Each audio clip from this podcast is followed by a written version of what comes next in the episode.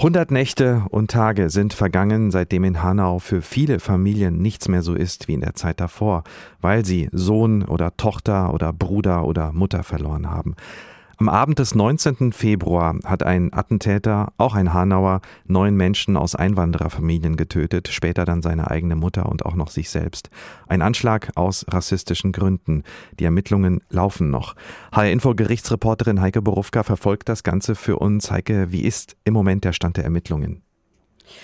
Naja, man könnte flapsig sagen, noch laufen die Ermittlungen. Der Bundesanwalt Thomas Beck, der dafür zuständig ist und der auch gleichzeitig Leiter der Abteilung Terrorismus beim Generalbundesanwalt in Karlsruhe ist, das zeigt so ein bisschen, wie groß diese Dimension dieses Verfahrens ist. Der hat im Innenausschuss des Hessischen Landtags vor zwei Wochen gesagt, wir reden hier von einem beispiellosen rassistischen Terroranschlag, bei dem in binnen weniger Minuten eine Frau und acht Männer mit Migrationshintergrund und nur deswegen erschossen worden sind. Und zwar mit zwei halbautomatischen Waffen, die der Täter legal besessen hat.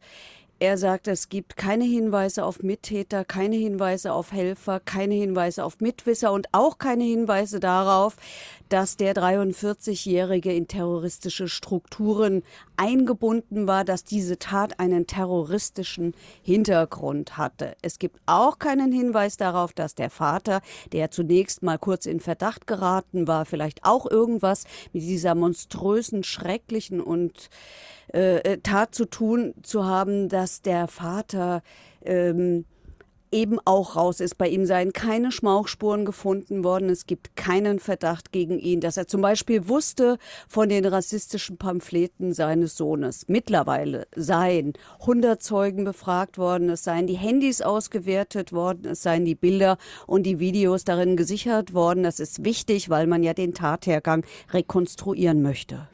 Also vieles ist schon geklärt worden. Warum wird dann überhaupt noch ermittelt? Was will der Bundesanwalt noch wissen? Ja, in der Tat kann man sich die Frage stellen, warum wird noch ermittelt, wenn man doch sagt, dass keine Mitwisser, es gibt keine Mittäter, es gibt keine terroristischen Strukturen. Da muss man also doch eigentlich nicht weiter hingucken, denn der Täter ist ja tot. Es wird, glaube ich, weiter ermittelt, weil man das Gefühl hat, man schuldet das den Opfern. Der Bundesanwalt hat im Innenausschuss des Hessischen Landtags vor zwei Wochen auch von gesprochen, dass es keine 0815-Einstellung geben werde. Also es werde noch genau hingeschaut.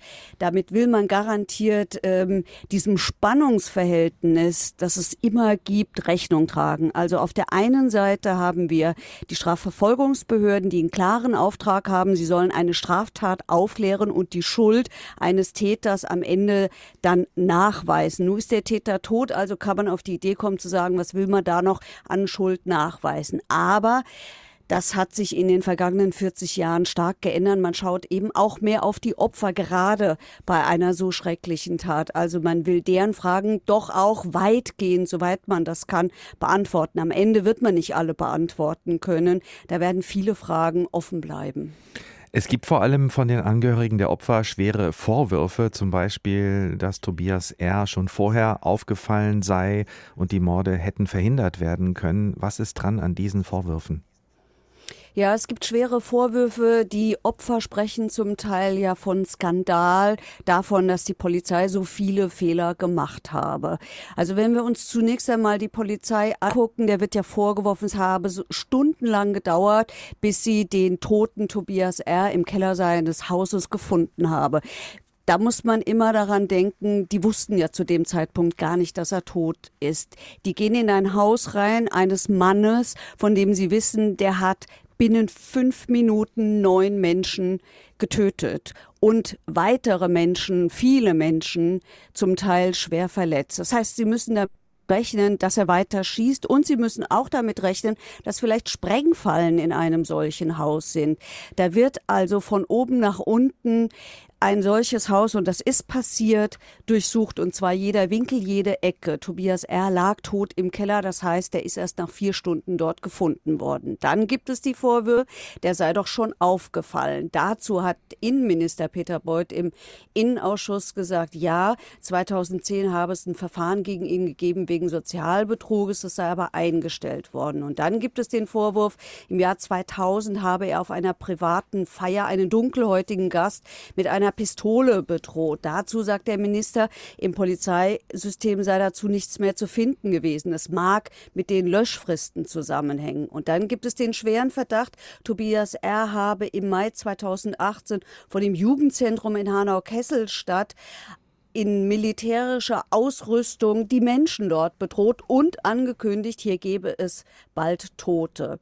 Dazu äh, hieß es im Innenausschuss, es gab zwei Notrufe, die waren aber erst zwei Jahre später und in der Tat sei da äh, berichtet worden von einem bewaffneten Mann in Tarnkleidung. Aber die Polizei sei hingegangen, sie habe niemanden ergreifen können, sie habe niemanden identifizieren können.